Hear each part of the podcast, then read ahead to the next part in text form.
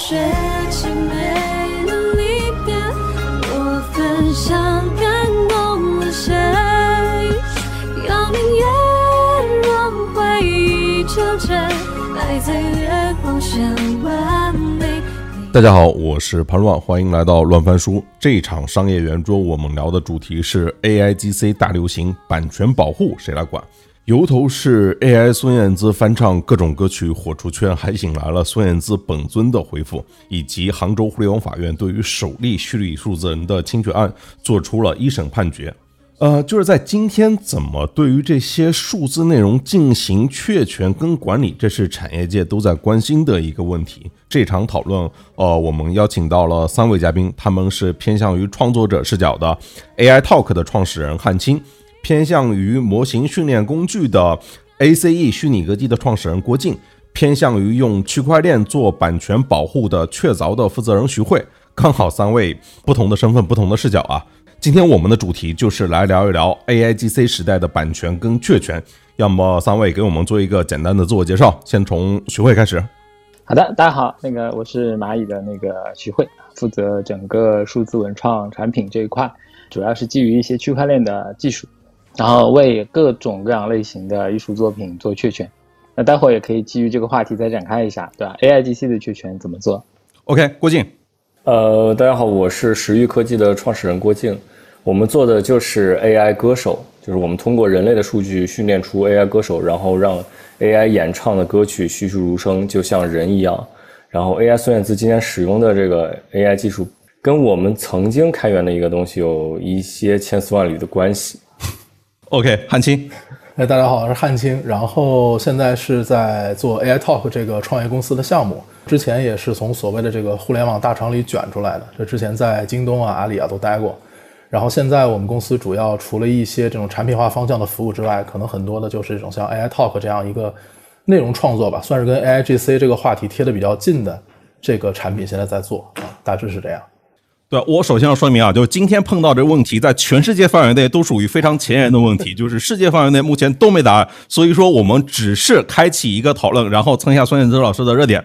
像是最近这个阶段，AI 孙燕姿她特别火，就是我们普通网友就是经过这种 AI 模型训练，再加上配合一些后期的处理，就是可以就模拟孙燕姿的声音来翻唱其他，比如周杰伦的歌嘛，对吧？就是刚才我放的就是 AI 孙燕姿唱的周杰伦的《发如雪》，某个层面上就是已经有那么点点以假乱真的效果了，而且你在 B 站里面也会发现它非常受欢迎。那么我想问第一个问题就是问一下郭靖。就是现在，AI 孙燕姿翻唱的这一首周杰伦的《发如雪》，它的版权应该归谁？它是应该归这个模型的开发者，就比如说是你们做那种类似于 ACG 虚拟歌姬的这样的产品方，还是说应该归我这个使用者，我调配它出来，我把它捏出来的这样的一个使用者？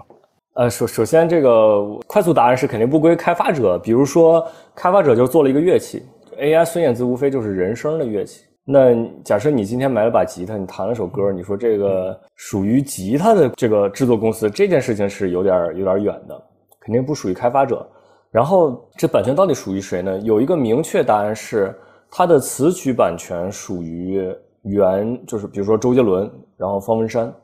就是他唱了这个歌，无论你用谁的声音去唱，你反正唱的这个旋律跟歌词是人家写的，词曲版权属于人家。这个是你在人家的词曲版权基础上进行了一个翻唱，然后如果他用了那个《发如雪》这首歌的原版的伴奏，这个原版伴奏的录音版权也是归属于周杰伦的公司的，因为你用了人家 exactly 用了人家一样的音频，这个录音版权归人家。然后剩下就是就咱们今天讨论那个最 tricky 问题，就是那歌声的那个版权到底归谁？这个事情是坦白讲现在没有答案，但是你不能用孙燕姿这个名义。如果你用了孙燕姿这个名，你说这是 AI 孙燕姿，那你用了她的名义，你其就是你相当于是用了人家的名义权。但是你什么都不说，你放了这首歌音频放到网上，你说这版权归谁？这事儿其实说白了我也没答案。因为假设说我今天我假设我长得就像孙燕姿，那我今天一出镜，难道说我侵权了吗？因为我长得是那我爹我妈生我成这样，他声音唱的像孙燕姿，他模仿的非常的像。你很难说他就是侵了孙燕姿的权，就是声音的特性是没有权利的，他无非只是用 AI 来模拟了这个声音而已。但是这里边有一个可以识别的点，就是你用什么样的方式用 AI 来模拟这个声音。假设你用了孙燕姿的数据去训练，假设能证明这一点，那可能也是能追溯到你你侵了人家权的。所以这个是我我目前的一些已知的信息。但你要说训练去确认这个权利的话，就譬如说 AI 训练这个事情，它其实核心就是数据嘛。然后你想取得好的结果，就是需要呃海量的数据的训练。严格意义上来说，是不是只要确认这个数据的权利属性，就能够做好数据确权？就譬如说像徐汇，就是数据确权这个事情，它难在哪边呢？就因为我们知道，其实区块链就是为了在确权这块是一个非常好的场景嘛。如果我能够把这些数据都给确权的话，那岂不是这种 A I G C 作品的版权保护跟这个侵权问题，它都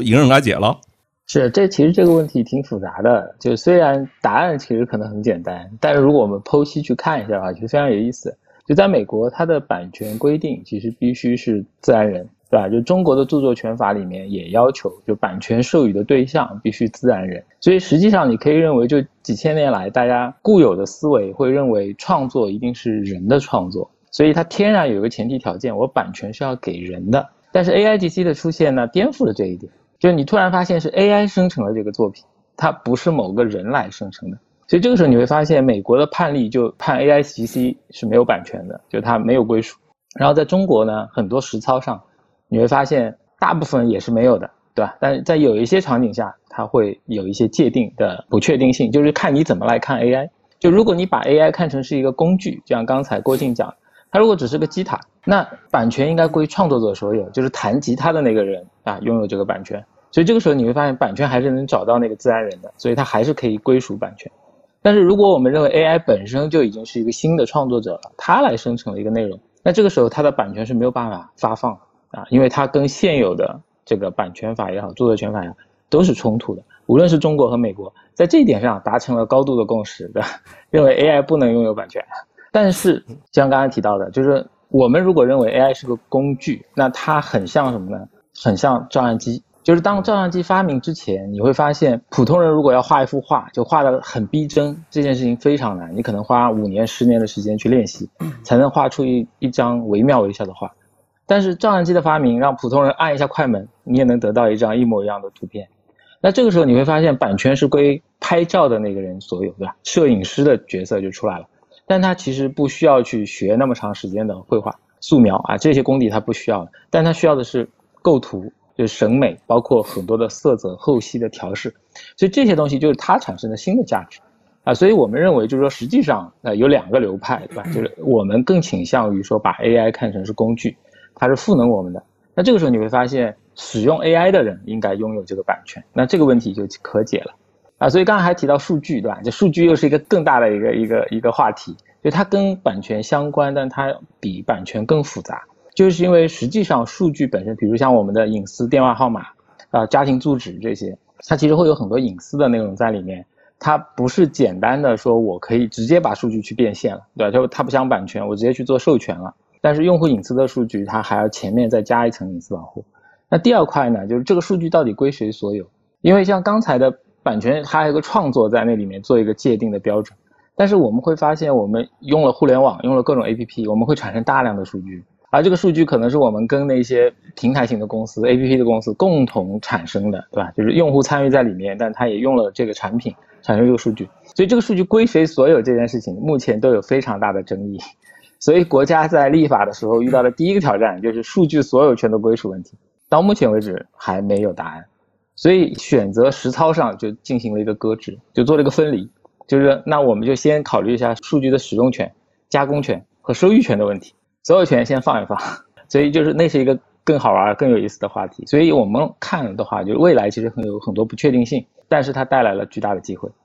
OK，那我们放到一个具体案例里面来看嘛，就譬如说韩青在做这个 AI Talk，其实是让企业家或者历史人物，或者说一些名人，然后让他们重新的对一些重要的事情去发表他们的观点。AI Talk 它其实某个层面上创造的也是一个新的内容啊，就譬如说。它可以让就是科比、让乔布斯、让苏格拉底都在二零二三年重新出来发言、分享观点，而且这些内容之前都是没有过的，这些又怎么既定呢？要么就是汉卿，你先说一下，就是你的这个 AI Talk 这些内容都是怎么做出来的？对，没错没错。我我先说一下刚才那个老潘提的这个问题啊，就大概的情况。我们现在做一期节目呢，其实有很多观众也会过来问，说蛮好奇的，说哎，为什么我用一些工具可能达不到类似的效果？就先明确的说一点，其实我们所有的环节里面都不是百分之一百用 AI 去生成的，这中间其实从脚本到审美到形象设计，都有人在里面去做一些干预。所以，我们整个这个节目的初衷也不是说一种。这种原教旨主义，说我百分之一百就必须得是都是 AI 去生成的。我们去看待这个节目，更像是刚才徐老师提到的一个工具的一个角度，包括刚才郭老师也提了。那大致的一个逻辑呢，比如说我们一开始会去构建一个脚本，但这个脚本，呃，举例子，我们最新的像那个呃乔布斯，还有约翰列侬，还有苏格拉底去聊的这个嬉皮士运动整个跟硅谷的这个联系。那一定是说，比如说，作为我，我作为一个总导演也好，总编剧也好，我首先要对这件事情有一个大概的认知。那可能我不可能说做到特别细致，但是我大概知道其实要往哪些方向去聊。那其实首先就要给脚本去设计一个结构。那在这个基础之上，呃，我们会通过两个方式，一个是说我们会去做一些本地化的数据的训练，挂一些自己的小的一些资料喂给 OpenAI 啊。第二块其实是在一些这种提示词上做一些引导。但最终，大家实际在节目上看到的这些文案，呃，我很负责任的说，至少百分之八十五以上确实是通过我们的调教，让 OpenAI 最后直接有 GPT 四点零的，大概都是就直接出来的原话，基本上我们是不动的。那剩下的百分之十五是什么？可能是中间我要去做很多的连接啊，做很多的这个话题跟话题之间，就像你今天是个主持人一样，我要去把整个的场子给组起来啊，这是第一块。第二块呢，就是整个视觉这一块。视觉这一块呢，我们基本的一个起点还是说会借助 Mid Journey，还有一部分是这个 Stable Diffusion 的一些能力去做一些大致的设计。呃，可是目前看到的这些人物形象，其实有百分之三十到四十，呃，我是要自己去做手绘的。因为这个之前我跟胖老说，我自己本身是是学美术的嘛，我是清华美院学设计毕业的，所以自己会方便去做一些这种手绘。那要去调教到一个我觉得从美术风格到我想要的这个人物特性。还是要接近我自己的一个一个精确的控制，所以这两步你看，其实都会是有人在里面做干预的。然后接下来像那个声纹的训练和整个影像的输出，呃，我们现阶段已经开始在用自己研发团队的一些技术再去做了，因为市面上的很多东西其实限制会蛮多的。这个我相信那个郭老师那边可能会会很清楚啊，就具体的一些技术的细节我就不赘述了。呃，大致整个一个创作的流程是这样。然后在这里呢，我想补一句，就刚才那个徐老师把这个 AI 和照相机的出现做了一个类比，我当时特别有共鸣。为什么？因为我们自己现在其实就是这么去看这个事儿的。就实际上，今天 AI 出现了，所有人出来说有争议哦，你的所有的东西不是你自己亲手完成的，好像是从数据或者技术那边借来一个东西。那这个同样的争议，其实在摄影术，就我们说当时叫达盖尔摄影法。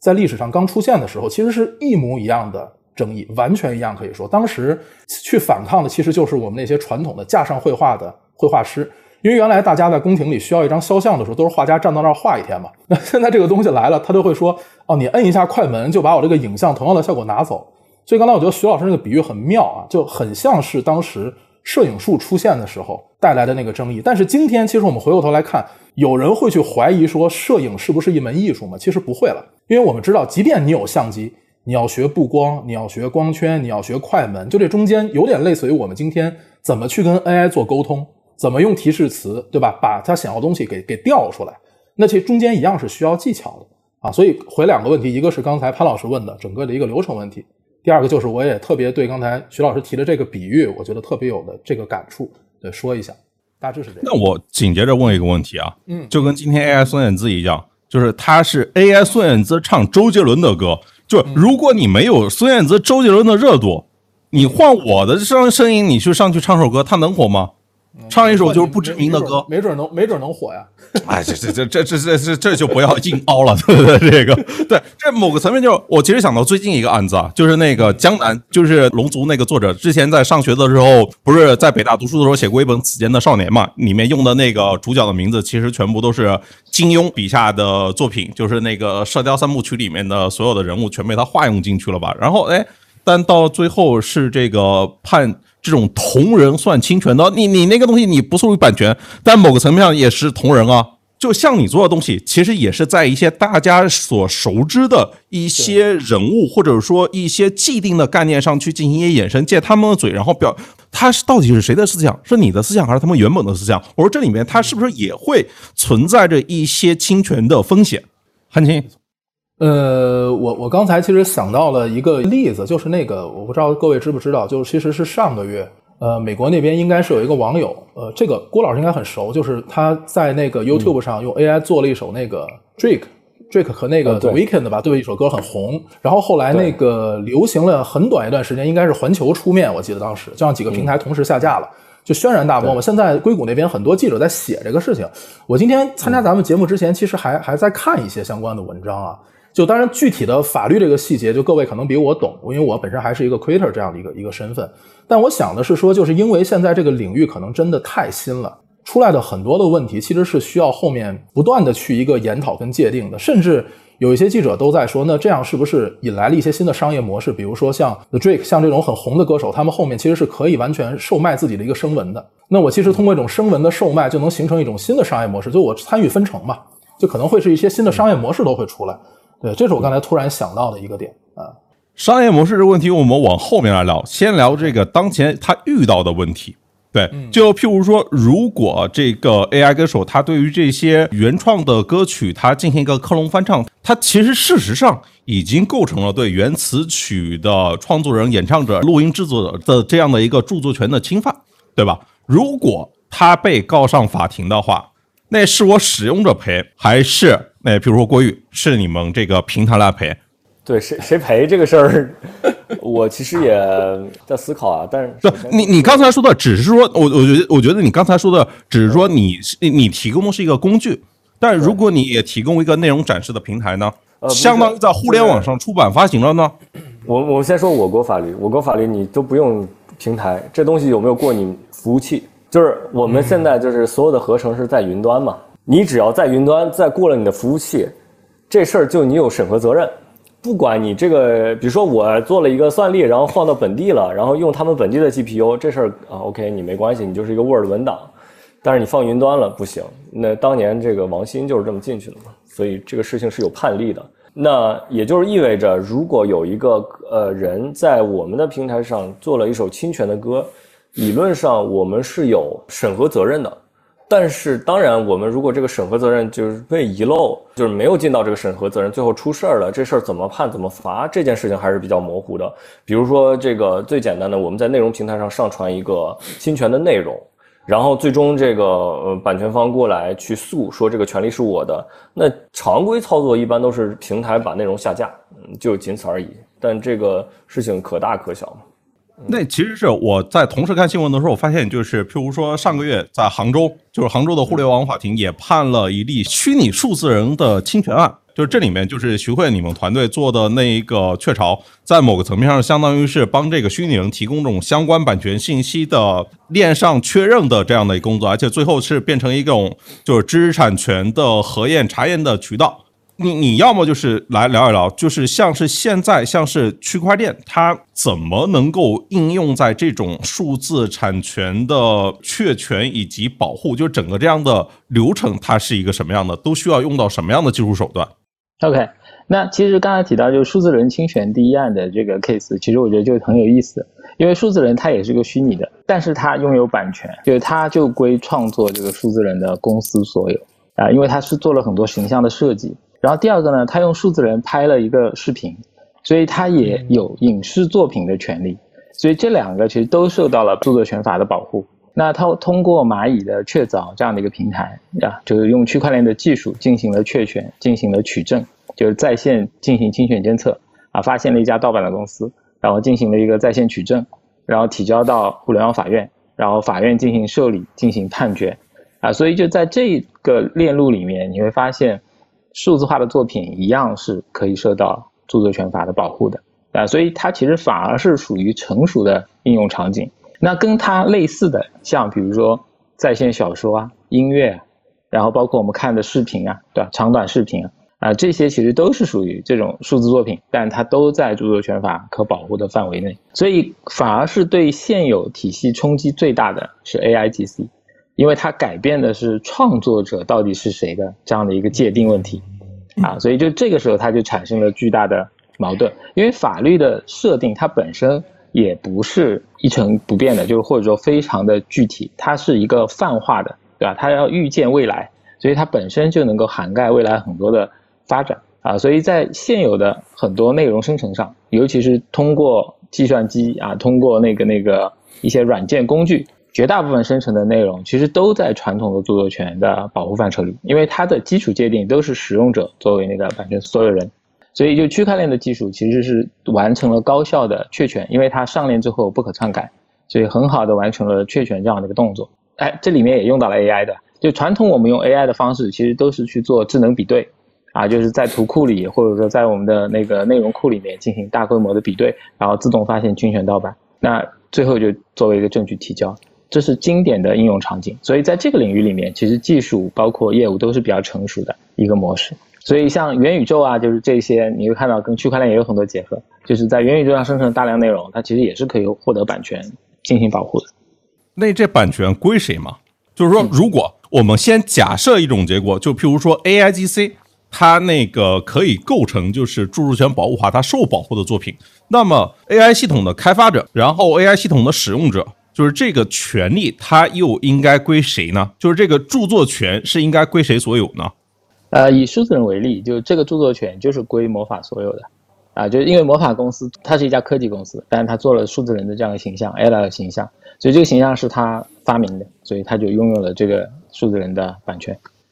但你说的那个数字人，它是某个层面上属于它一个原创的，就是是一个新的 IP，然后是。就我不知道这里面应该怎么来描述这个问题，好像它原创的那个成分更高。就譬如说我设计一个形象，但我举一个反例啊，就譬如说像去年那个我搜材料的时候发现的，去年就是美国科罗拉多州博览会美术大赛的冠军作品叫《太空歌剧院》，就是一个由这个 AI 绘图软件协助生成的这样的一个作品嘛。然后但最后大家都不认啊。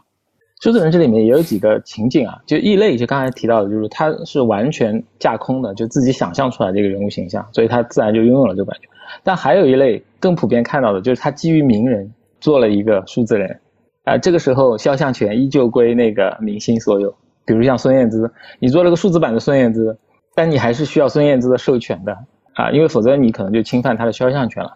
所以这这个里面其实也是有差异。就是如果你是说我照着自己的形象做了一个，就是我的数字人，就是像还有一个流行观点，就做数字分身嘛，对吧？那我照着自己的形象做了一个数字分身，那版权肯定归我自己所有啊。但是别人如果替我做了一个数字人，那他需要我的授权跟许可，是这么一个关系。我觉得我们今天讨论的东西里面可能有一些小小的混淆。第一个是说，比如说我们用 AI 创作出来的呃原创性的内容，这个版权到底是归属于创作者，还是归属于这个 AI 技术？这是一回事，另外一个就是你用使用这个工具去模仿了世界上已有的内容，是不是构成侵犯别人的版权？这其实另外一回。比如说咱们刚举那个照相机的例子，那我拿一个照相机，好像说咱们拍出来的东西是有版权，没错。那我照着星巴克 logo 夸夸一拍，我说这是我的 logo，这这也这也构成侵权啊。所以其实今天孙燕姿这事儿就是这样，就是说。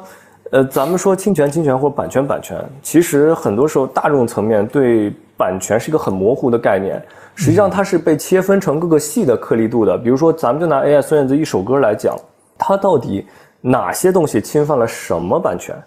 比如说，它的这个用了别人的词和曲，词曲作为一个这个概念的，就是有有明确边界的概念，那你显然是侵犯别人词曲版权的。那你用了别人的原版伴奏，你显显然是侵犯别人的原版的录音制品权的。然后你用了孙燕姿的名义，就是你说他是孙燕姿，那你显然侵犯了人家的名誉权的。如果你的封面图上用了人家照片，那你也侵犯人家照照片权了。但纯从他的那个 vocal 的声音角度来讲，这件事情到底有没有侵犯孙燕姿的权利，这是有分歧的。因为你知道有另外一个东西叫商标，商标是一种模糊界定的一一个系统。就比如说我画一个呃金色的拱门，也就是麦当劳。假如今天我说我重新注册一个公司，我比那个麦当劳那个金色的拱门稍微高那么两两个像素，我能不能重新注册公司？那个人家是告诉你不行的，因为你在模式上让普通人觉得这就是麦当劳的商标，它是用一种模式的那个边界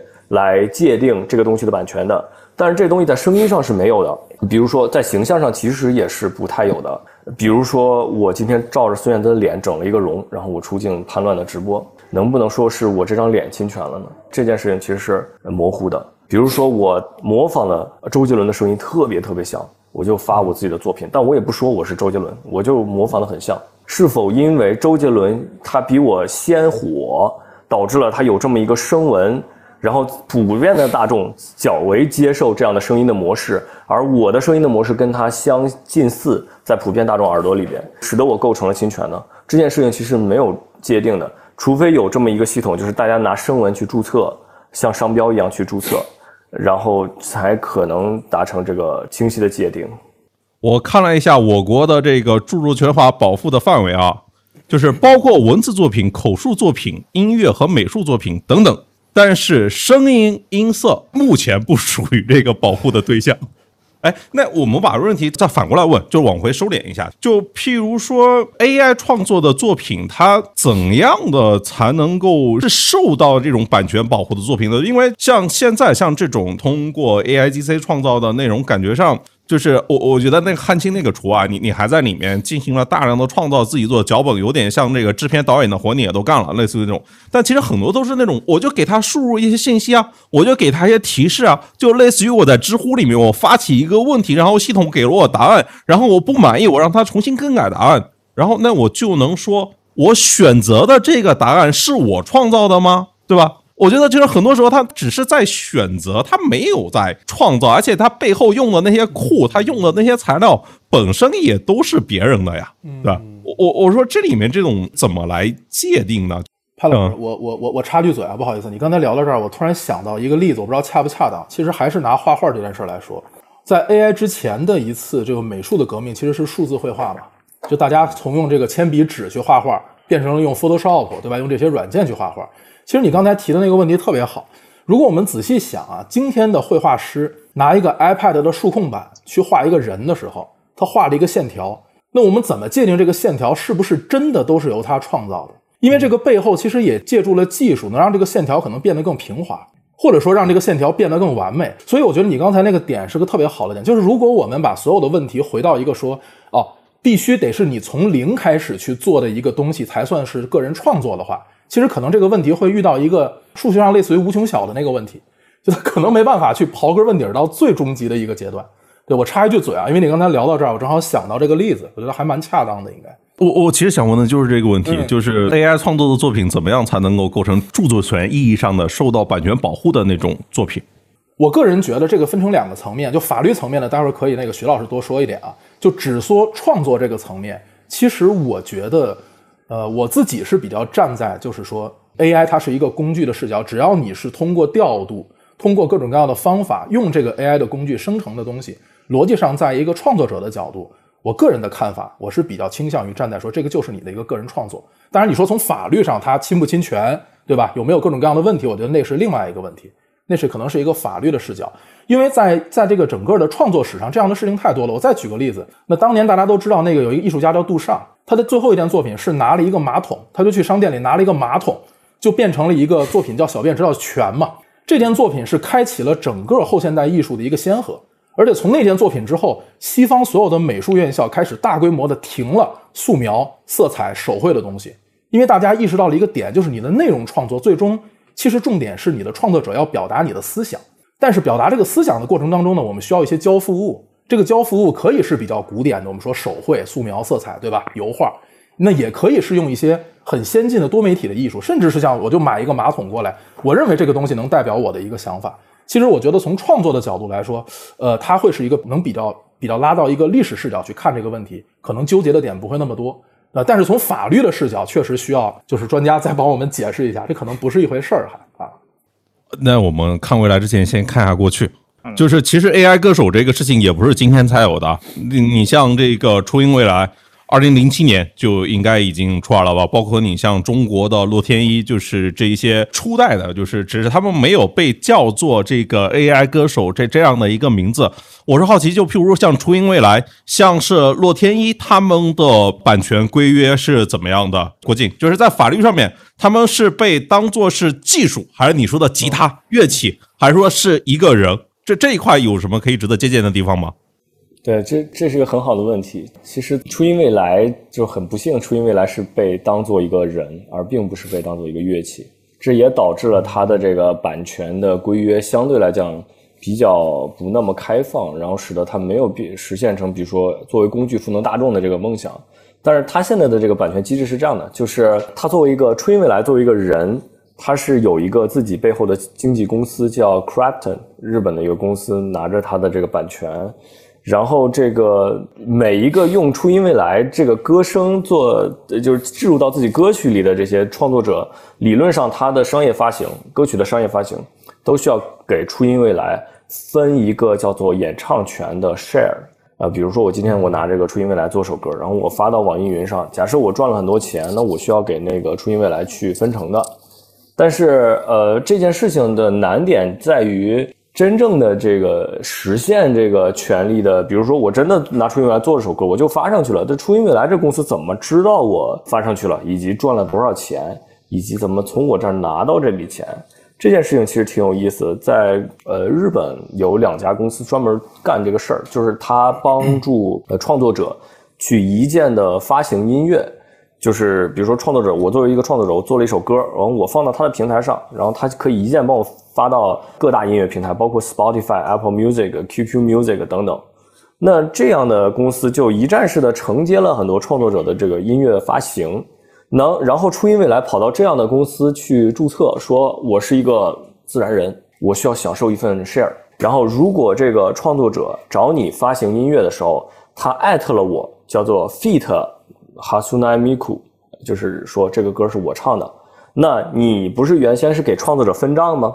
你自动给我分账百分之五，比如说你给创作者的分账里面自动扣除掉百分之五留给我初音未来。如果这个创作者不 fit 哈苏奈米库，但是因为我哈苏奈米库有这么一个声纹，然后我们大差不差能够听出来，就是你这个平台能够监测出来说他这个歌里面确实有哈苏纳米库。但是呢，它没有填写哈苏米库的那个 tag，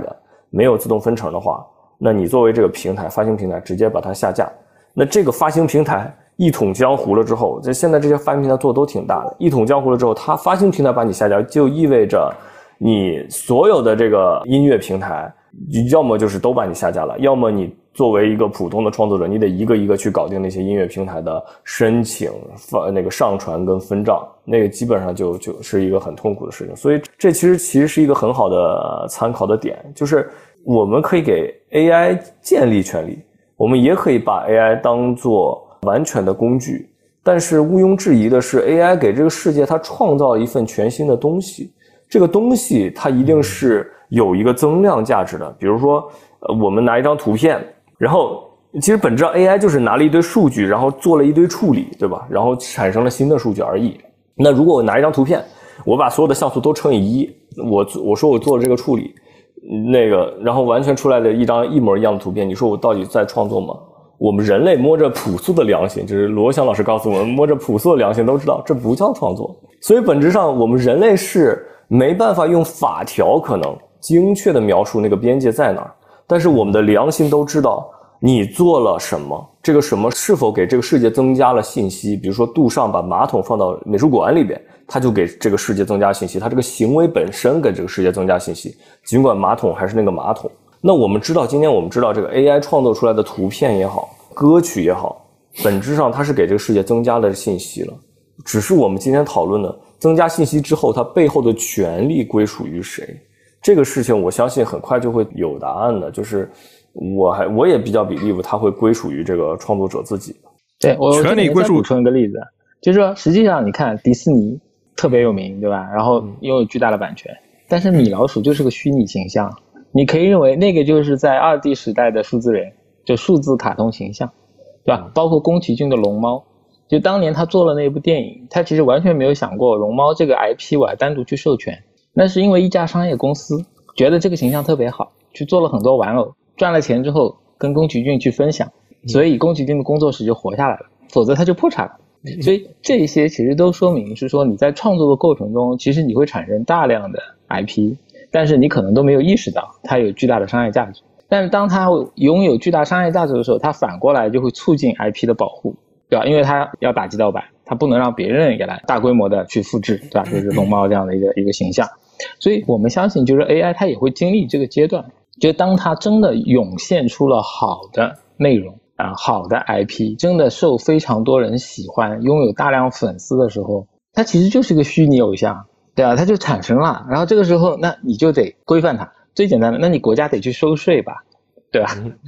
对，因为它产生巨大商业价值了，你说它都没版权，那你收不到钱呀？那你为了收税，你也得把法律规范好。所以我们现在，就它会有各种各样的力量去推动，就这件事情它会往前走，而且最终就是会拥有版权保护。虽然在现行的法律体系下。他没有预见到，对吧？AI 也会产生如此多、如此高质量的作品，但是既然已经发生了，那它其实虽然慢，但它一定会跟上。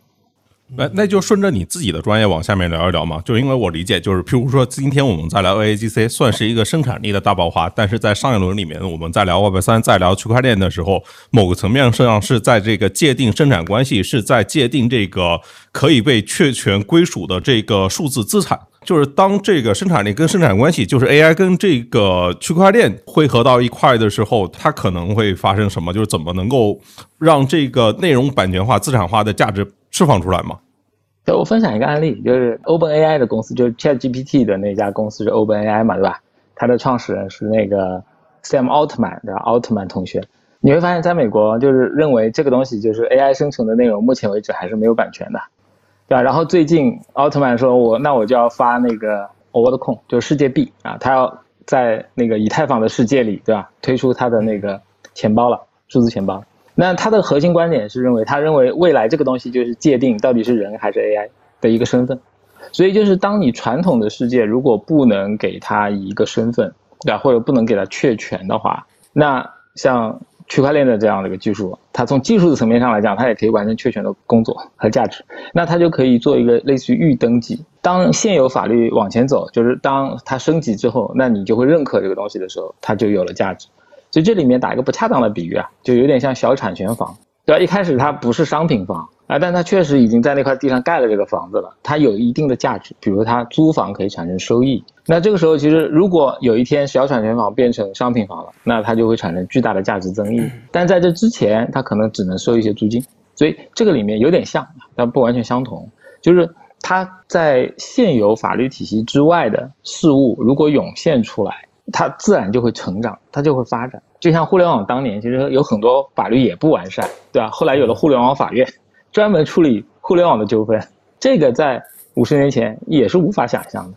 也就是因为全世界，你如果去看，就除了中国以外，没有互联网法院，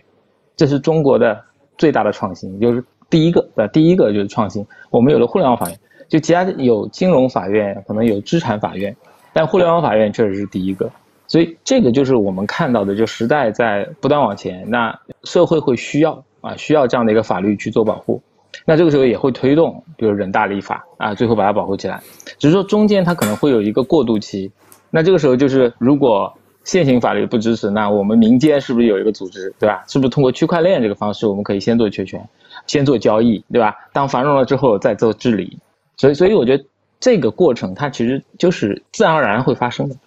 因为如果你认为就 AI 没有版权，那也就意味着，比如说我就可以免费用 AI 生成的图片。那以后所有，比如摄影师也好，或者绘图的那个工作人员也好，他们就失业了，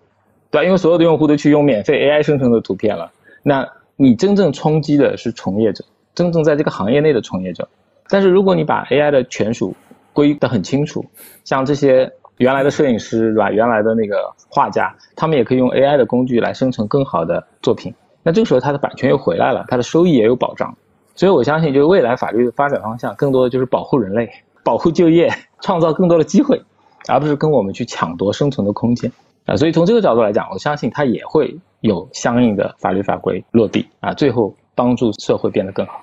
OK，但如果我们回到当前来看呢，就是如果往后面这种 AIGC 大流行的话，那么我的原创它可能就只是一个语料啊。那么以后还有人有这么大的动力去做原创吗？比如说，我们看在互联网的时代，其实是那个盗版的问题被解决的相对较好一点的。对，就是尽管之前那些音乐小说那些也都有各种的盗版，但它不像今天这种属于某种的异化呀。就是我我其实看到了一个案例，就是试图在今天这个游戏规则里面来，就是某个层面从商业逻辑上来解这个题。就是譬如说那个 Adobe，它推出了一个可以用来也做 AI 作画的产品，但是他们在发布会里面死活说我们跟那些 AI 作画的那些产品都不一样，就因为它规避了版权风险，别人有版权风险，它怎么规避版权风险的呢？就是说它素材库用的都是我 Adobe 自己自建的那种商用的图像的数据库，然后再加上一些市场上那些公开已经过期的版权内容，还有那种可以公开可以授权的内容做训练。我指的就是，如果是往这个方向去走的话，是不是就能够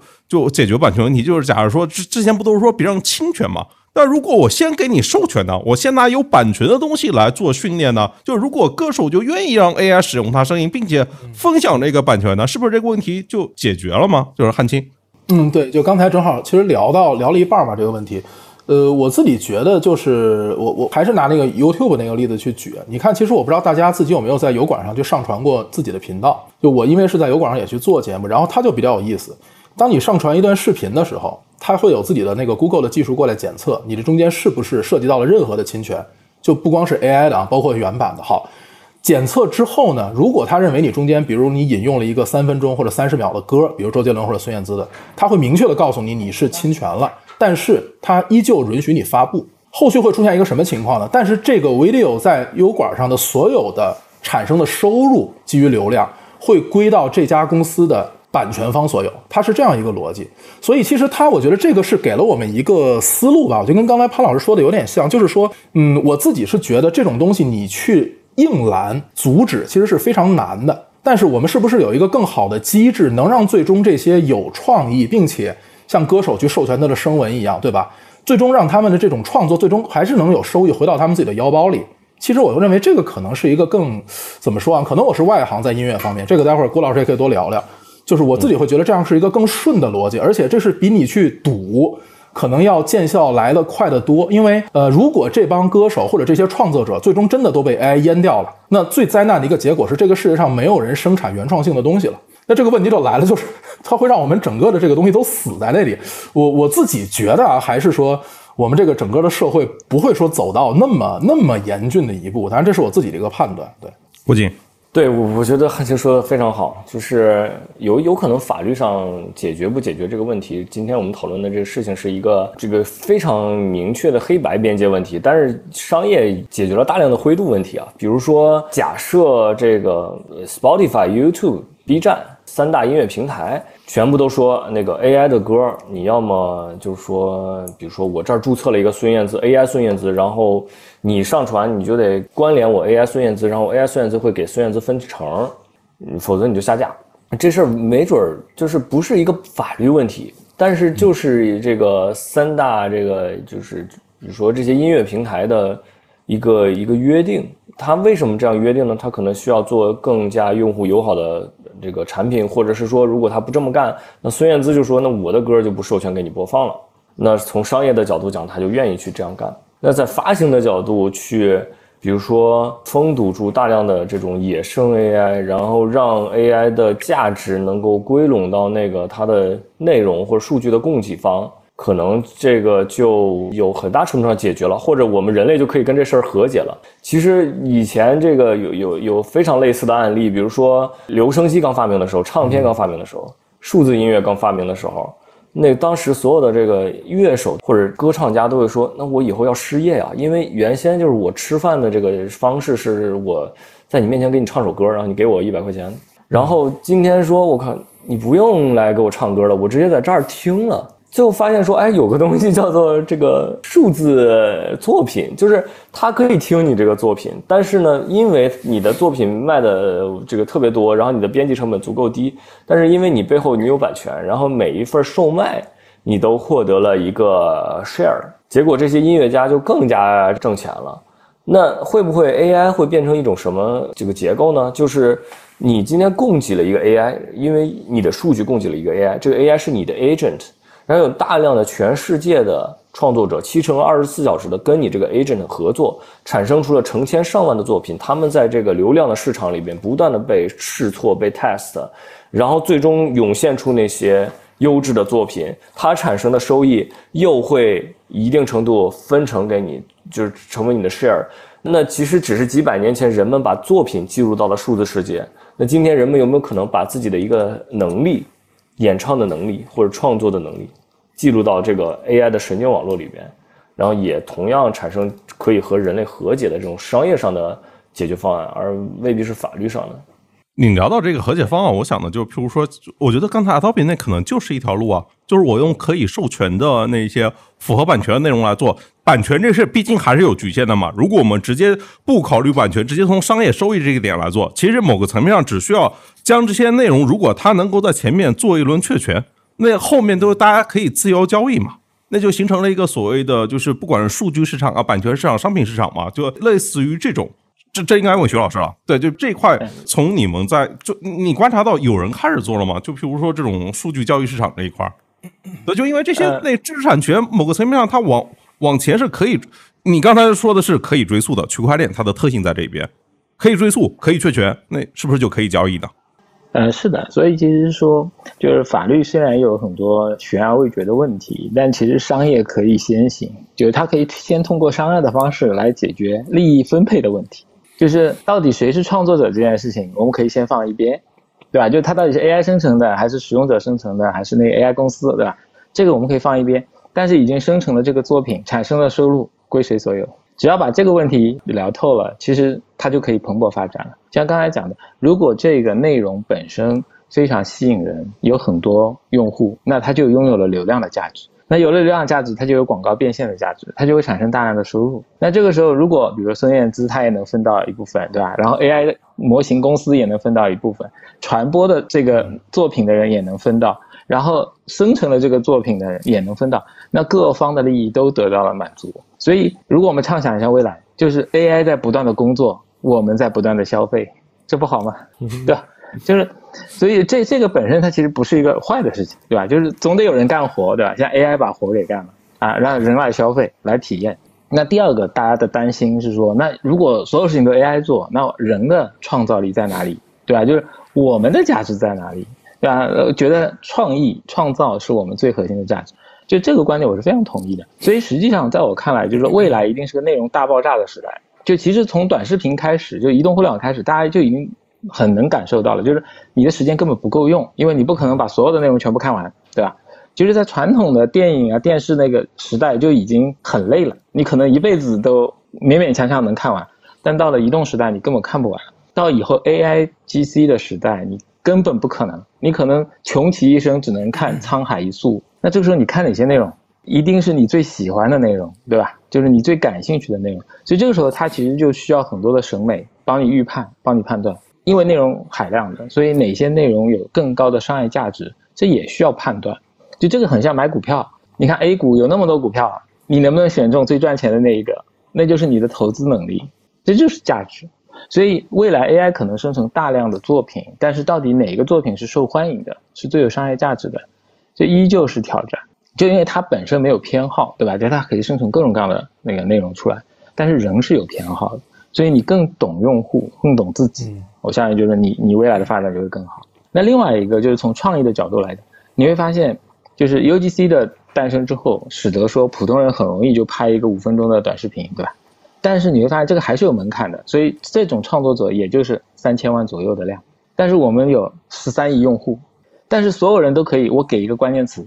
给一个指令，啊，你能不能帮我生成一段动画，一部电影？哎，我觉得这一段动画挺好的。那这个时候他也成为了创作者。所以实际上 AI 它是不断的在降低准入门槛，它让普通人，你只要有一个想法，你都能拍一部电影，而这部电影很可能会大火，对吧？因为大家喜欢看。而这个创意，这个剧本，你可能只贡献了一些关键词，你只贡献了一些场景，但是它就已经可以构成一部完整的作品了。所以它会极大的降低进入门槛，就你不是专业导演、专业演员也没问题，对吧？他也可以进入到这个行业。所以我们相信，就是实际上技术发展之后，它是在不断的普惠，就是不断的把门槛降低，不断的让更多的人能涌现进来。所以比的就是你的有一些想法就好了。这很像专利最早期想要保护的那个 idea。其实你真正最值钱的就是那个想法，哪怕现在没实现，但是如果你把想法做出来了，对吧？它是有商业价值的，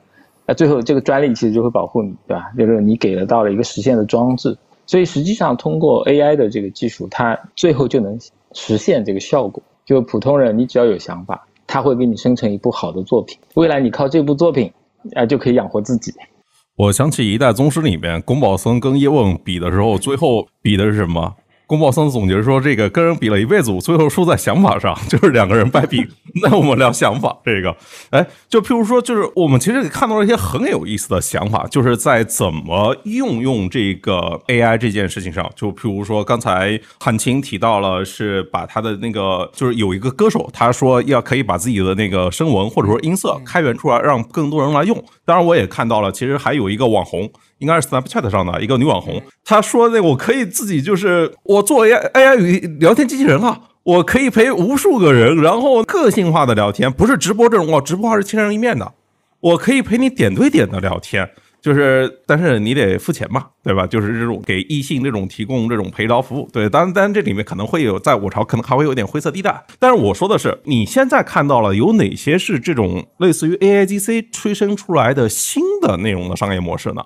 我觉得这个问题可能要从拿 AI 在做创作的整个的大的这个方向上去谈啊。我自己看到了，其实现在整个的 AI GC 里面，创作者是分成两个流派的。其实一个流派呢，其实说实话，它解决的是模仿和效率的问题。举个简单的例子，就是有各种各样的人在去，比如拿一段真人的那个跳舞的视频，对吧？我拿 Stable Diffusion 炫一段，然后出来一段 AI 小姐姐的，它其实在追求的是一个模仿。然后呢，像这个像孙燕姿的歌声去唱周杰伦的歌。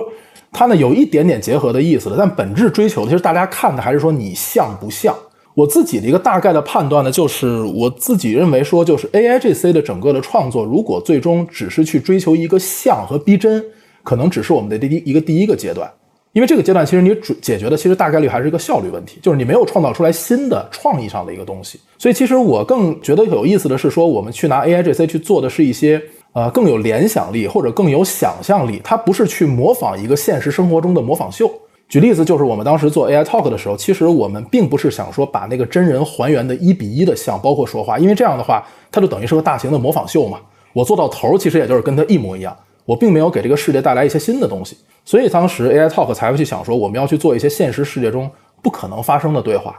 比如科比回来。比如说跨时空的一些伟人的对话，对吧？他的整个的一个出发点其实是想要去往这些创造一些不可能的东西去做的。然后从我现在的一个整个的感觉上来说，仅仅说我看到的东西啊，我觉得还是以说实话会以第一类为主。就大家可能还是会再去一个尝鲜跟新鲜劲儿的阶段，所以都还是在拿它去模仿一个东西，或者说去说我制造一个很炫的一个效果。我自己其实今天我也看了那个孙燕姿整个的那个那个发言了，我觉得她那个背后其实也有挺多待会儿可以聊的，就一些无奈的东西。但是我总会觉得说，接下来的这个阶段应该是会出来很多这种拿这个 A I G C 的技术，其实是要创作一些艺术的新的可能性的一些玩法，或者说一些新的一些应用的场景出来。那这个创作，我觉得可能不是局限在以前的那个场景下，说我们就是去画一张画，做一个电影。那你可能是创造一些数字人的一些交互的体验，可能是去改变一个游戏的一个交互的体验。就是创作领域会跟原来的一些我们说游戏也好啊，或者说个人应用也好，效率工具也好，这些领域的边界应该是不断的再去被模糊的。然后在这个过程当中，我觉得还有一个很重要的点，就是像咱们像郭老师现在做的这些工具和平台。他怎么能让这些创作者更有价值的去发挥他的一个创意？因为现在来看，说实话，我力所能及的这个范围内，呃，还是处于就是工具在往前不断的进化，但是创作者，嗯，说实话，我觉得是还没有完全跟上，就是工具的那个思路。所以大家现在可以看到，网上更多的是都是在探讨说，哎，我能拿这个工具做一个什么东西，对吧？我能拿这个咱们的 ACE 做一个什么样的一个音乐？我能拿 Runway 那样的一些就很酷的一些。平台能去做一个什么样的电影？其实还是在一个创作者 creator 在学习的一个阶段啊。目前来说，直接回答刚才潘老师那个问题，其实说实话，我看到的更多的可能还是第一类。这第一类还是在于一个说解决一个尝鲜或者新鲜劲儿的一个阶段。呃，第二类的应用，我觉得可能很快会出来，因为最近已经开始，我觉得很多平台上再去有一些苗头了。包括说我们去看 Twitter 上一些呃，尤其在日本或者在欧洲的一些创作者，其实他们已经有一些很好的想法，但现在可能还没有完全的成型。啊，但我相信很快它就会出来，而且出来的时候，也许不一定单纯只是一些内容的作品，它很可能是伴随着一些应用或者一些场景出来的。它会是一个，我会认为这是一个比较结合性的一个方向啊。你聊到孙燕姿，我就感觉它里面有一句话说的很无奈啊，就是一方面她开头说她自己正在那个怀孕期间嘛，然后她说她其实是比不过那种几分钟就能够出一张专辑的 AI 的嘛，对吧？那那这里面其实就进入到另外一个问题了，就是可能是全社会可能都关心这个问题。就比如说从 ChatGPT 再到这种生图、生视频，就是这种在孙燕姿这些，就其实，在文字、绘画、音乐各个领域里面，就是 AI 它起到作用在不断的放大。插画师、模特、文案，就是裁员潮，其实都在这个继续过程里面。就是那么下一批失业的受害者，难道可能要轮到歌手了吗？我们刚才都聊过了，就是这个音色不受我国著作权法保护，然后就是你花好长时间才能想出一首作品，但是 AI 可能就是 AI 孙燕姿几分钟就能够完成一张专辑，所以我的问题就是在未来 AI 歌手会代替人类歌手吗？胡金，我我的暴论是我觉得会啊，但是这个政治不太正确，因为那个 我们还有很多歌手在合作，啊，但是但我其实一直鼓吹一个概念，就是说。就像当年我们这个第一批音乐家把自己的作品灌录成唱片一样，今天是不是可以有一个可能性，就是把你的声音、把你的嗓子灌制成一个神经网络，然后让你去跟全球的协作联合起来、参与起来？比如说之之前我们跟一些合作伙伴也好、投资人也好聊说，人家说那个为什么需要有 AI 的歌手啊？你看。就比如说，是不是这个人类的歌声不够好，或者是跟人类这个对唱呢？然后我就反问他一个问题，是说为什么人要唱歌呢？就你没发现这事儿挺诡调的？我我说一个很有趣的例子，就是游戏里面的配音。这个游戏是什么？它是所有的内容都是虚拟的，都是数字的。它的形象是一个人，是个模型，无论是二 D 模型还是三 D 模型。模型的本质是说，它建立好了这个 model 之后，你通过各种各样的参数去驱动这个 model，然后这个 model 去产生各种特定的行为。那声音为什么不是一个 model 呢？声音为什么却是一个人一个人的肉嗓子，在每次录制的时候 case by case 的采集的？比如说做一个游戏，这个游戏就是有一个角色，主角叫谁谁谁，然后呢，他找了一个老师叫姜广涛，然后配音配了这个。一一个资料片，两个资料片，然后第三个资料片要更新的时候，这个老师被抓了，进监狱了，他这个东西没法更新了。其实这件事情是一个挺这个，反而是一个挺奇怪的事情，就声音一直被没有被模型化，这件事情其实是是不正常的。为什么不是我们每个人的声音都可以被模型化？然后调用这个模型需要就是比如说给到我利益，这就解决了，就是。你不觉得一个作为一个歌手，他非常的不体面吗？他的工作就是他已经那么大的明星了，但是他每次录新歌的时候，他还要亲自去录音棚录制，这件事情其实是不体面的。这他还是一个工具，他变成还是自己还是一个乐器。我没法同意这个观点啊。对，就比如说，假设说，就是我我们设想一个极端案例好了。对，其实你只是需要一些语料来做训练，对吧？然后你提供算法，别人提供语料。但是是有可能，就譬如说那个，像可能前几年就是 AI 换脸，其实是造成了一些比较大的，就是反正会会的新新技术嘛。而且这个新技术它使用场景的时候，在很多不好的场景里面，对这个社会的秩序造成了冲击。然后就譬如如果今天只是需要一些声音就可以去模仿，完全是我的生活，那以后都可能没人敢公开发言了。像我们这种搞直播、录播课，那我靠，那都都是重点的。就是可能是被那个，就是涉及到被侵权的对象，所以我我想这个，我就继续一下这个话题，我觉得非常有意思。所以我刚刚想说的是，歌手会消失，歌手这个职业会消失，但是可能他会变成说，他是一个声音训练师，就是这个职业会重新被定义。那比如说我我我刚才就延续刚才那个问题，为什么有人要用孙燕姿的声音？那其实是因为孙燕姿 build 了 reputation 啊，她有名啊，所以大家才想用她的声音。本质上是大家要借鉴她的名誉。那如果是说因为她有 reputation，她有名气，然后我用了她的声音，导致了我产生了利益，那那我的利益当然就可以确权给她，因为大家都知道我在模仿她。那这事儿就是可监管的，或者是说就是公平的。呃，如果是说，哎，那那个他也是个没名的人，然后我拿他的声音，我其实也没有动机做这事儿，这是我 point。就我觉得可能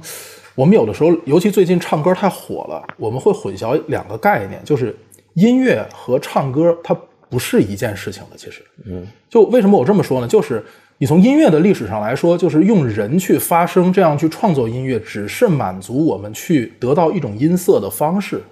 对吧？我们还有很多得到音色的方式，比如古典乐，比如电子乐，那我完全都是用合成器去做的。所以这个事情，如果把视角打开，如果我们认为说人的嗓音，比如说孙燕姿今天的嗓音，它只是类似于一种音乐的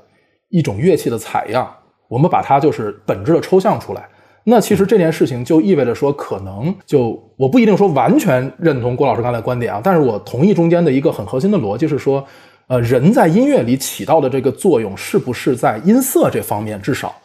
它不是说完全不可替代的。我认为这个确实是有一个很大的发展空间的，但这不等于说人对于音乐不重要，对吧？音乐的创作依然需要人，可是说是不是真的需要你在那儿去唱这个歌？我为什么有这个想法呢？就是今天我们回归到一个跟音乐很像的领域，就是艺术这个领域。所有的现代艺术家是不会自己去画画的，但他依然是艺术家，他可能用了很多方法。他可能用做了很多这种数字上的创作，或者我拿一些装置去做，但他不会像说就十八世纪、十七世纪大家还在那画油画。我觉得刚才这两个例子里面是不是有一些类似的地方？就我们今天拿人去发一个声，有点类似于当年我们一定要拿一个画笔站到户外，我要拿这个油画的颜料啊、丙烯啊，我要去涂一笔。其实我我刚才就是听到郭老师这个例子啊，我突然想到这个想法。里里面其实有完特别类似的一个事情，就是在音乐里边，在几十年前就有一个呃生产力的一个革命，叫做数字音源。就是在数字音源出现之前，就是我们想象今天我们听到的大量的歌曲，对吧？一些流行音乐，它里面有几十个乐器的编曲，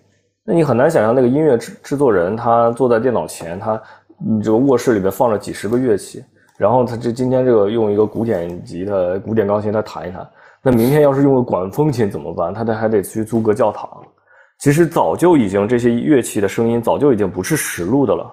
它是用这个数字的音源，在一个软件里面去排列组合它的音符，然后这个数字音源将它合成出来。只不过人类的声音作为数字音源是极其难合成的。二零零七年，这个初音未来他们其实就是想做的，就是雅马哈的 Vocaloid，就是想把人类的声音也变成数字音源，成为音乐世界数字音源的最后一块拼图，使得以后的这个创作音乐这件事情，它只需要坐在软件面前，然后它把所有的音符、个选乐器、摆音符，然后混音母带，最后这个音乐就出来了。而今天创作音乐，其他事情都可以这么干了，唯一就是说，就那人类声音那一轨。他需要去找朋友或者自己到录音棚里边，然后再去演唱，再去录，这其实是非常不简洁优雅的。但是说 point 是说数字音源之前，那每一个这个吉他手，比如说我说我来我来帮你实录你这首歌的这个吉他这一轨，那咱们进录音棚里来录制，那我是拥有演奏权的。但数字音源这件事情之后。就没有人说这个数字音源会拥有演演奏权，这这事儿跟 AI 是一模一样的，只不过它背后的技术是神经网络还是采样拼接。我其实刚才想是衍生出来的一个问题是，普通人怎么保护他自己的隐私呢？就是我不想被你用啊。我觉得两个问题啊，一一个是这种隐私保护，一个是版权保护。就是版权保护，我们可能是通过这种商业利益我做让渡，但如果是隐私保护呢？就是这个事情又应该怎么来处理呢？我就不想被你再拿去作为语料训练。我看那个 Adobe 人家出来就是专门出了一个声明，就是你可以标注这东西，以后它就不会进入那个再训练的那个语库里面。我我不知道那个徐老师，就是你们在区块链这块有有办法来解这个题吗？就是这个题目，我觉得解法其实跟搜索引擎会非常像，就是你禁止爬虫索引你的网站，索引你的内容，对吧？这样的话，你就可以保护自己的网站了。所以像刚才提到 Adobe 的那个做法也类似，就是如果你不想被收集语料，那你就做个声明，对吧？当他看到了这个声明，他其实就不会索引，因为如果他用了你这个语料，他就侵权了，所以你就可以去起诉他。所以这个是可以有办法来做追踪、检测，包括保护的。这个问题其实是可以解决的，呃，但是我想讲一个更深刻的一个问题是什么呢？就是我们认为是说人贡献了很多大量的语料，对吧？所以帮助了机器在进步，所以我们很重要，不可或缺。但是如果我们看另外一个例子，就是 AlphaGo 的那个例子，你会发现它其实进化到最后，它根本就不需要人类的任何的棋谱，它也不需要人类任何的知识，它自己跟自己下棋，不断的博弈，最后它战胜了所有人。所以就是我们沉淀下来的这些历史的语料，当然很珍贵，但是如果你去看未来，很可能它只是 n 分之一，真的就是九牛一毛。AI 会生成大量全新的语料来自我训练，这个时候它就会变得更强大。如果终极命题就是人类进化跟 AI 进化，对吧？不断的往前走，那我们选择哪样的一个分支？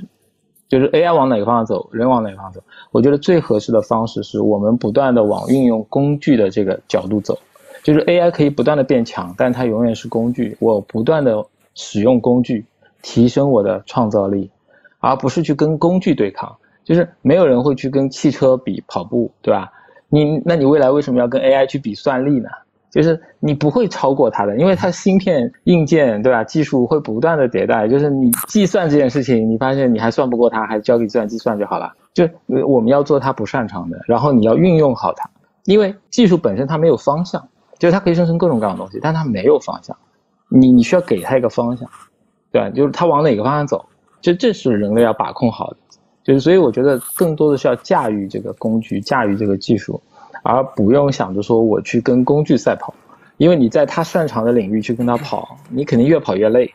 OK，打不过就加入。那么如果就是顺着这种就是为我所用，当然也不是为我所用啊，这好像就是他能力比我强太多了，我怎么配合他干点事儿吧？像今天像这种 AIGC 的普及，对于内容创作者，他又提出了哪些新的要求呢？韩青，就如果我们真的很想拥抱这股浪潮的话。我说一些自己小的心得啊，因为我算在里面，其实用这些工具也算做了一些东西。呃，我觉得如果给所有有这种冲动的朋友们一个最基本的建议的话，就特别简单，就是多用，就尽你的所能，能在你的范围内，你不管通过各种各样的方法，一定要去多去用，因为这完全不是一个通过说你看文章、听到一些大咖的分享就能解决的问题。第二点呢，我觉得在尝试的过程当中要去找一种感觉。其实我自己会觉得是说，你怎么去跟 AI 做交流的一个能力。这可能说起来听起来比较虚啊，但我经常做个类比，其实就是回到我们一开始节目说的照相机的那个例子。你要学会怎么用光圈，你要怎么学会用快门，你要怎学会怎么布光，其实中间是有很多技巧的。因为我原来是做这个所谓互联网产品经理这一块的，现在在硅谷已经有一个新的产品经理的门类出来了，就叫 AI 产品经理。这个 AI 产品经理不是指的说你是做了一个 AI 赛道的产品的产品经理，而是指你在各种产品经理的团队当中，在你的 team 里面，怎么把 AI 的工具赋能到你的项目里？因为它是一个新的一个一个种类，就特别有意思。所以这个对于很多人的，我觉得大家的职业啊，与其今天你说担心被谁替代掉，其实不如是多去用、多去看，然后去掌握跟 AI 去交流的一个能力。这是第二点。那第三点，回归到创作本身上，我觉得。呃，我特别同意徐老师的那个说法，这是一个对个人创作者，我觉得是一个黄金年代。作为一个创作者来说，我们培养的是自己的一个思维的创造能力，我们是试图通过 AI 去表达自己想要表达的东西。那我觉得，就自我的感觉，我自己的一个特别原始的一个冲动，就是这真的是一个特别好的一个时代，因为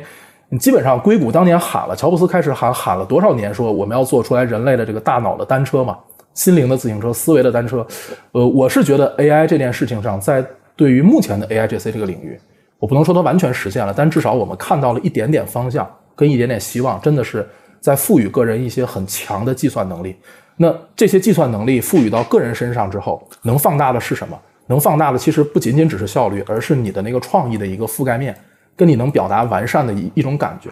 那你说这个过程当中重要的是什么？我其实觉得还是那个灵感跟想法。所以，对于创作的来说，我觉得最重要的是你要去培养一个审美的能力，就是去看东西的一个一个问题的角度或者一个观点。不管我们做的这个创作内容是什么，那 AI 就会变成我觉得是一个很好的创作工具。那徐老师刚才说的，我我其实特别认同。其实不要用一种抵触的方法说，只是担心的单纯的说被替代，而是想想怎么用好它。所以，我我觉得今天那个。孙孙燕姿姐姐这个发言就很很有水平嘛，无论从这个人文水平上，还是从她的心态上，虽然我觉得有点无奈，尤其我看完那个英文版之后，我觉得她是有点无奈的，但整个这个大的就是这个状态跟方向，我自己其实特别认同她这种心态，对吧？就还是去拥抱跟接受一种变化，我的想法是这样。我看孙燕姿那个感觉就是世界太乱，然后我向内求己，就是我我看的是那个翻译版啊，就是中文版翻译，就是我觉得那个翻译水平也挺高的，高就是说的就是凡事皆有可能，凡事皆无所谓，思想纯净，做自己已然足够。这是呃孙燕姿的境界啊，但我觉得普通人达不到啊。就像评论区里面说到，我觉得是更接近于更多人的真实。就 AI 能帮你轻易实现梦想，那么原来梦想的概念，那肯定又会升级啊！就人性的阈值，就始终是在这个不断往上增长的嘛。哎，刚才就譬如说汉卿他聊的是在 AI 这一块往后面的可能性，普通人跟他结合。如果是再回到今天 AIGC 加区块链这个事情上，就是在区块链，当我们在讨论区块链这个技术的价值跟想象力的时候，譬如说徐慧，你认为最重要的要素它可能是什么呢？OK，最重要的要素啊，我觉得其实要用好 AI，最重要的是想象力啊，真的是区块链的就是而区块链就是保护你的想象力，对，因为你你先想到了，但是你怎么证明这一点，对吧？就是所以区块链帮你做确权，然后帮你做保护，就未来让你能拥有它的收益，所以我觉得这是区块链最大的价值。但是生产创造这件事情，其实 AI 是最好的工具。所以从定位上来讲，人工智能它其实就是在不断的提高生产力的一个科技树上发展，而区块链就是在生产关系，就在确权、利益分配，对吧？价值体系、价值评估啊，甚至于走到资产化，就等着在这一条体系下去做的实现。所以这两个就是相辅相成。你首先得有好的作品啊，它才有足够大的价值，你才值得确权，才值得保护，对吧？才未来会产生巨大的一个价值的空间啊。但是当你有了一个好的作品的时候，它就需要一套机制来保护它，所以它两者就是相辅相成的。尤其是在现行法律，就是著作权法这还不完善，没有一个很好的呃规范，或者说没有很好的一个就是保护机制的时候，那区块链的技术就显得更为重要了，对吧？就是它会让我们更平滑的过渡到那个更好的一个世界里。呃，但是我觉得 AI 本身它的应用场景，其实现在来看已经越来越突破啊我们传统给它框的那些认知了。所以我觉得这个就是一个大环境所带来的影响，所以它就会影响各行各业，就是它不会只影响文创行业，对吧？只影响音乐或者直播，它其实每个行业都会被受到冲击和影响。所以我们其实就是迎接这个变化，这个时候你反而会拥有更大的一个优势。OK，那我们就进入到最后一个问题，就是如果我们不讨论我们是否会被取代，我们来聊一聊，就是我们还能做什么。就因为我们这场聊的是音乐嘛，从这个 AI 孙燕姿开始聊起的，就是我们看到，就是面对这个来势汹汹这个 AI 技术，我看孙燕姿那个比喻也很有意思。他说自己就像一个吃爆米花，然后坐在电影院里面最好的位置的那个人。我觉得他其实就 AI 孙燕姿这件事情的存在，它合理与不合理，他我我觉得他其实并没有非常强的表态，然后或者说他并不是那种特别强的在意，因为他还是因为到最后的结论是是要自己的思想纯净，做自己嘛。但我我看到其实也有同样的另外一位女歌手，就是陈珊妮。我看报道说，他在今年三月份的时候也发布了一张单曲，叫那个“教我如何做你的爱人”。然后，当然他他说这首歌其实是他用自己的那个 AI 模型唱的。他的观点其实也是这个，就是作为创作者，其实在今天或许更加在意的不是我们是否会被取代，而是我们还可以做什么，或者说应该对这个是一个什么样的态度？作为创作者，对于 AI。要么这个问题，三位都来聊聊。那个郭靖，从你开始。其实我觉得这个还是徐慧老师那观点，就是人是不断的去升维的，呃，这个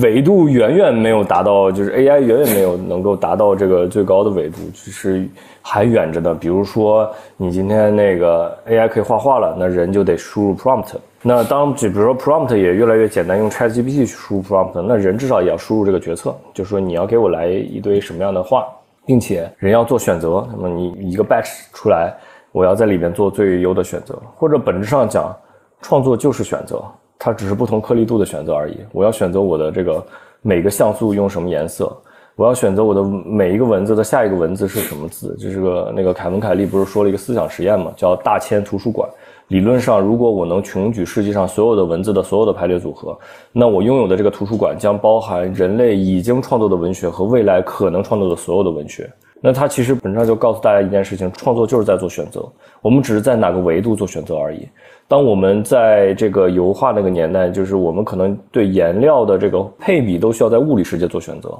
但是有了 CG 技术，那我们这件事情不用做选择了，一个调色板，一坨 RGB，我们出来世界各种各样的颜色。那我们线条如何勾勒需要去做选择。那今天有 Mid Journey，是不是我们在更 high level 的维度需要去做选择？这些不同就是更高维度、更高维度的选择，我觉得它本质上是在降低门槛，它是让人去工具化，人变成真正的人。之所以为人，拥有人性的那一部分。真正应该去做的事情，就是你说我今天大脑当中我也有美好的画面，但是我没有去苦练美术十年，所以我无法把它表达出来。但是如果有一个更高的技术能够让我把它表达出来，那是不是也许我心目中的画面不比梵高差呢？那那个技术，那那个原先这个这个画画的这个技术，本质上就是因为我想表达我艺术的部分，idea 的部分，而需要十年苦练，把我自己作为从人类变成工具的那个过程。那中国这个古代这些先贤就会说一句话，叫做“君子不器”。那这个“君子不器”的时代，在未来的 AI 的辅助下，会不会真的纯粹的到来？这是我觉得每个创作者要想的问题，就是你的 idea 到底现在足不足够牛逼了？在入场资格非常高的那个时代，你需要苦练很多年的琴，我需要苦练很多年的琴，咱们才有资格站在这个牌桌上说拼一拼 idea。但现在可是成千上万的人都可以跟你拼 idea，那你的 idea 是不是真的厉害了？这是一个我的感受。然后另外一个感受就是说，那 OK，如果这个升维升维真的升到极限，就是人类再没有一个更高的维度可以去驱使 AI 去做决策，然后 AI 把所有的维度都占满了，那人类就变成什么呢？就可能就直接被它 feed 了。那那个时候就可能叫数据主义的时代就来了。那个时候我们今天讨论的所有的话题，可能今天看来政治正确的话题，在那个年代都是政治不正确的了。比如说，今天叛乱强调说我要保护我自己的数据版权，我要保护我自己的数据隐私。你现在听起来合法，是因为我们生活在一个自由人文主义的时代。那过去可能不合法。比如说，过去人家说为什么你的东西属于上帝啊？你属于自己这件事情就是政治不正确，你怎么能有自我呢？那未来也未必合法。等到 AI 真正强大到那个你所有维度都被它占满的时代，那会告诉你说这是非法的，你你的数据就应该给 AI，否则的话是政治不正确，是不道德的，这也是有可能发生的。对，就是对郭靖前面提选择那个事情，你相信我们就是媒体行业其实有一句话叫“成功的记者只干一件事儿，就是选择采访对象”。然后就是我前段时间还做过一次这个万店连锁。就是看哪些的店能够开到万店，怎么开到万店的。一位专家给我总结了一句话，跟你也是类似的意思，就是选品如选命，定价定生死。说到底，最难做的都是那个选择。哎，韩青，不知道你你对于这个，我们还可以做些什么？呃，我我其实觉得想说的东西，真的刚才大部分郭靖都说了。呃，引用这个我我自己这个 AI Talk 节目里面，GPT 四给我写过的一句话，就当时他是借了比尔盖茨的那个虚拟人的口说出来了，说的是 AI 不应该成为我们的拐杖，而是应该成为我们的放大镜。我当时是觉得这句话当时说完了，给我是有一点点小震撼的。什么概念呢？就是他应该是拿它去作为放大我们真正思考跟创意的那个价值的工具，而不是说我们完全就依在这个拐杖上，就最后变成一个老人了，变成不会走路了。这是我觉得我一直就是做这么坚定的去做 A I G C 这个创业的事情的一个特别本质的一个动力啊。从我自己的本心来说，我我是这么去看这个事情的。第二点来说呢，就是呃很重要的一个问题在于，我是还是比较相信技术向善的。就刚才我记得好像徐老师也提了，就我自己还是从价值观上来说，我还是认为技术带来的更多的应该还是进步和让这个世界变得更好。当然，你说这个过程当中会不会有各种各样的问题呢？一定会有嘛。对吧？每个阶段其实你从工业革命开始，我们去隶属都会出现各种各样的问题。呃，但是嗯，有没有可能说就因为这些问题就就停下来了？这显然是不现实的。然后再有一点呢，就是我也可能跟徐老师有一个观点不太一样的是说，刚才徐老师提到说，这个可能 AI 的生产力变强了之后，大家就会有更多的生活去闲暇去享受。这个从我个人的经验上来说啊，我我可能没有那么乐观，因为之前看过一个文章，我觉得说的挺逗的，就是也是那个硅谷那边一个记者写的。跟潘老师的同行，他就说，每一次人类历史上出现一个新技术，打的这个旗号都是让大家更轻松，可实际上最后我们要干的事儿都变得更多了，对吧？最典型的就是之前的那几次嘛，比如说这个呃发明了洗衣机，大家都觉得说哦人可以在家不用洗衣服了，实际上你剩下的时间都出去上班了，到最后其实会变得更卷。所以我觉得也不用先去担心很多那么那么消极的问题吧。就 AI 的出现也会催生很多新的职业跟行业，啊，就比如说呢，教育行业需要去做很多的这种更多的是去伪存真的工作，对吧？然后那个美国最大的科幻小说的杂志社上上个月就已经发推特了，说他们现在已经那个投稿已经爆了，就原来可能一个月大概是就几十篇，现在是几万篇，而且里面基本上百分之九十五都是 GPT 去写的。那谁去筛选这些东西？谁去辨识这些东西？那个杂志社已经完全崩溃了。所以我觉得这也是个挺有意思的角度，就是没准后面还会出现，因为 AI 来了，还会出现很多需要人去做的新的事情啊。我觉得我们都还在学习当中吧，就还不用特别早的去下这个定论。对我大概的想法是这样。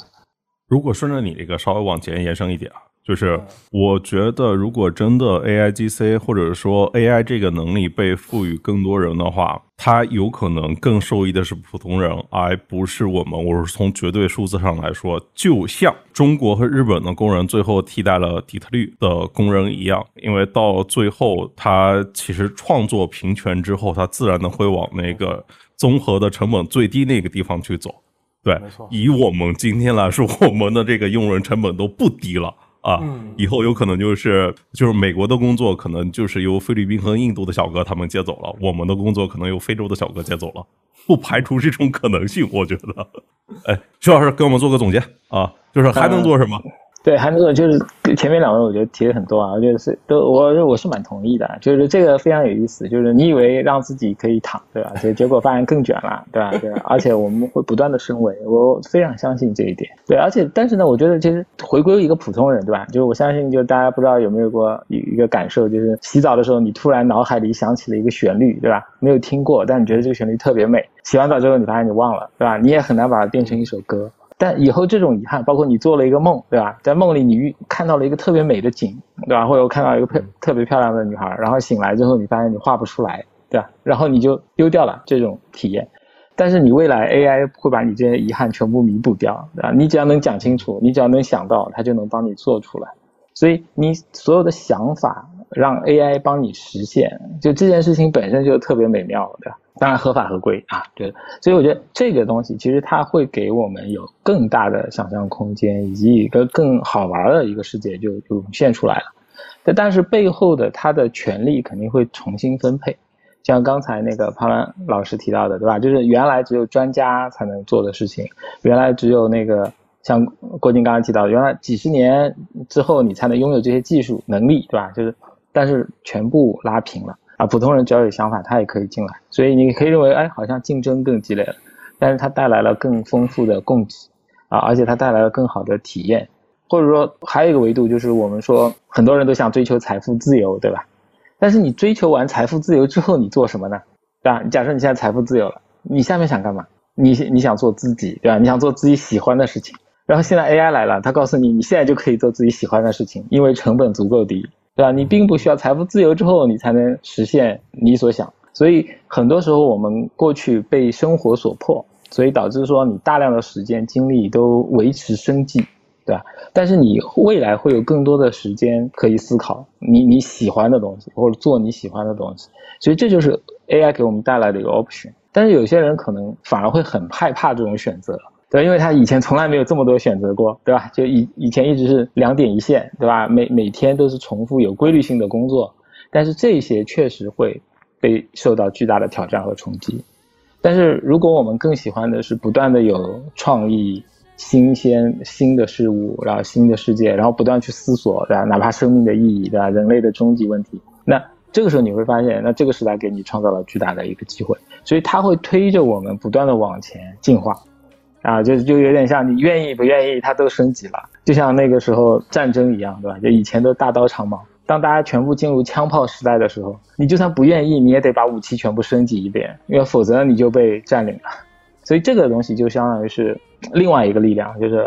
被迫的，对吧？推动的往前走。但是如果我们把被动化成主动，就是你主动去用这些技术，不断的去实现自己想要的那些想法，然后你就会发现你越来越好的去驾驭了这些技术，你会拥有巨大的竞争优势对吧？因为你反而是一个增强，不不断的有新的机会就就出现在你面前了。所以我觉得未来的选择很大程度上取决于我们的心态，就我们怎么来看这些新技术，我们怎么去用好这些新技术，我们怎么来选择自己的未来啊？我觉得它其实会最后会把选择权回到每一个人身上，就每个人自己，我们想要什么样的未来，它就会产生什么样的未来。那咱们今天大概就先到这边，也聊了两个小时，好的，好，谢好谢谢潘乱，谢谢谢谢谢谢那个拜拜汉卿郭靖，好，拜拜。拜拜。拜拜，老师们，拜拜 OK，今天就先聊到这边，大家可以订阅、点赞、评论、分享。如果还有什么想听我说的，欢迎在评论区互动留言。我们下期见。